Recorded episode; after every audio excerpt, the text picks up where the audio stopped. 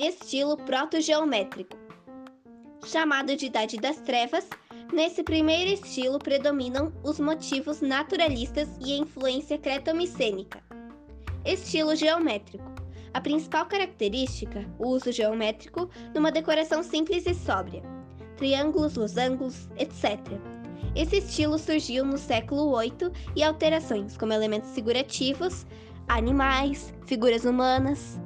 Na decoração, tinham cenas descritivas e narrativas, entre outros.